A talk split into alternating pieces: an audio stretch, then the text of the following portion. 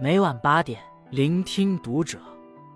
各位听友们，读者原创专栏现已全新上线，关注读者首页即可收听。今晚读者君给大家分享的文章来自作者子墨。女子骂外卖小哥在星巴克污染空气。一个人最好的修养是克制自己的优越感。前几天，一则红衣女子在咖啡店驱逐外卖小哥的新闻上了热搜，引发广大网友的愤怒和谴责。事情是这样的：四川成都的一位外卖小哥在送餐间隙走进某商场的咖啡店，想要歇歇脚，却遭到一位红衣女子的辱骂：“你凭什么坐在这里？这商场里几万块钱的钻戒你买得起吗？”店员上前制止。他非但没有收敛，还坚持让店员把外卖小哥赶出去。红衣女子声称店里的空气都被小哥污染了，让她无法呼吸。脱口而出的一句：“他这样的人永远不可能和我在同一个层面。”尽显自身的优越感。好在店员没有纵容这位红衣女子，将她请了出去。随后，该女子被商场物业劝离，并被警方批评教育。这件事情看似奇葩，却并不稀奇。在生活中，有很多类似的人，仗着自己条件优越，便摆出一副高高在上的姿态，肆意践踏别人的尊严。殊不知，一个人最好的修养是克制自己的优越感。一喜欢炫耀是无知的表现。电视剧《他们的名字》里有这样一段剧情：雷利被好友拉去参加同学会，一个叫张文的同学一进门便开始秀优越。他迫不及待地给大家发伴手礼，一再强调是刚刚空运回来的土特产，然后又亲密地挽起二婚老公的胳膊，向大家一一介绍。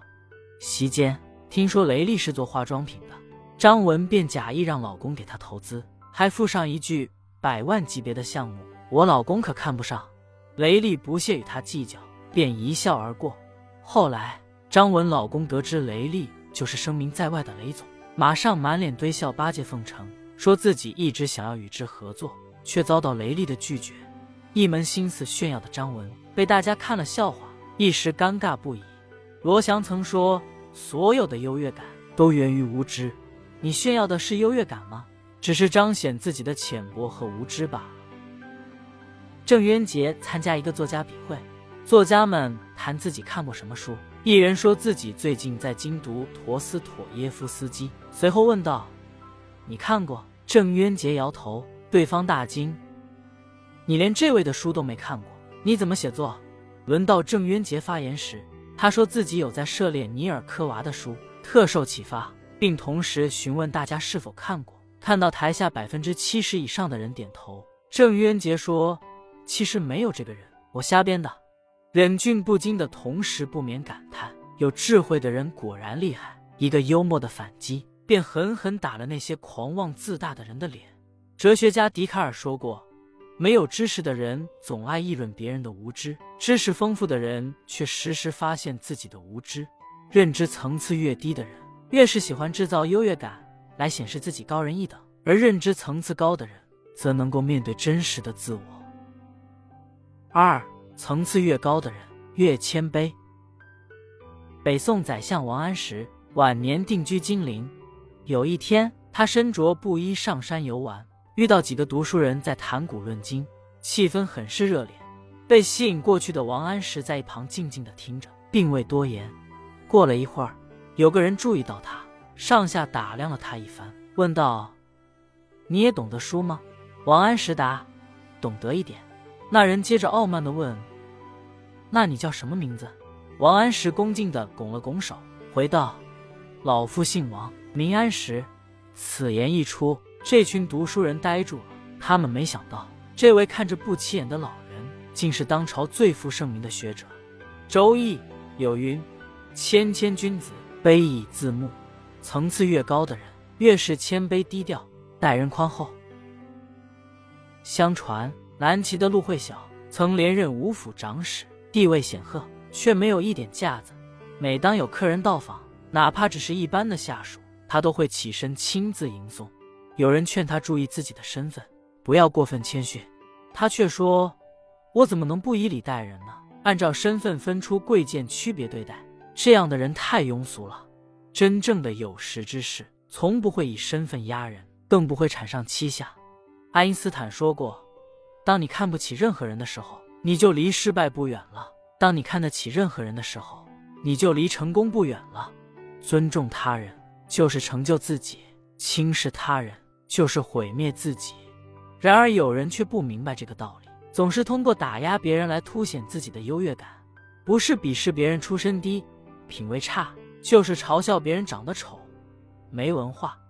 对于弱势群体，更是嗤之以鼻，毫不尊重。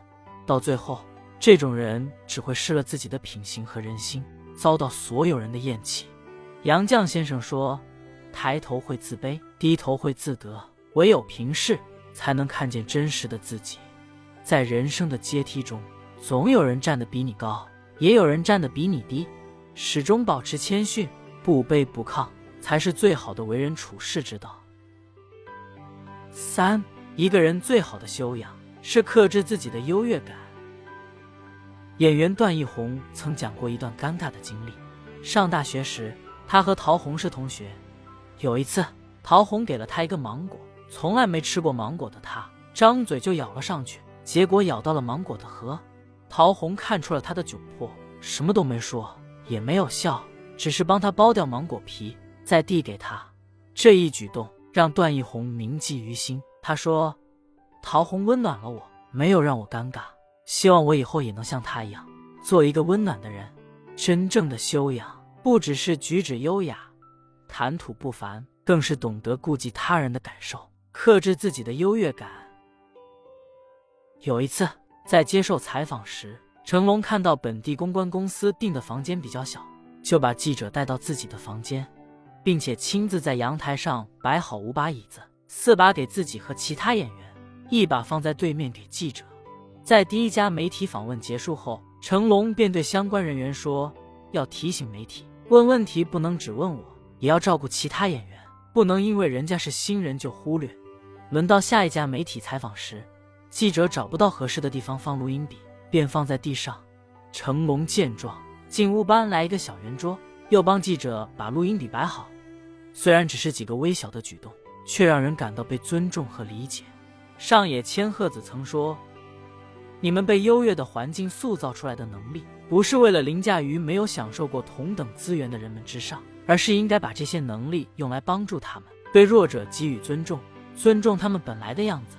一个人无论到达何种高度，都不应失去谦逊的本性，不以强者自居，懂得维护他人的尊严和体面，并尽己所能的给予帮助，是每个人应有的善良和修养。有句话是这么说的：优越感就像内衣，你可以有，但是不要随便秀。在追求更好生活的路上，我们也许会通过与他人的比较来增强自信。这种内心所产生的优越感，能够化为一种动力，推动我们不断向上。但是，若把它拿出来炫耀，并以此来打压和贬低别人，便是一种无知和自卑。因为真正充满自信、内心富足的人，从不会去外界寻求认可，而是努力向内生长，不断超越，成为更好的自己。关注读者，感恩遇见。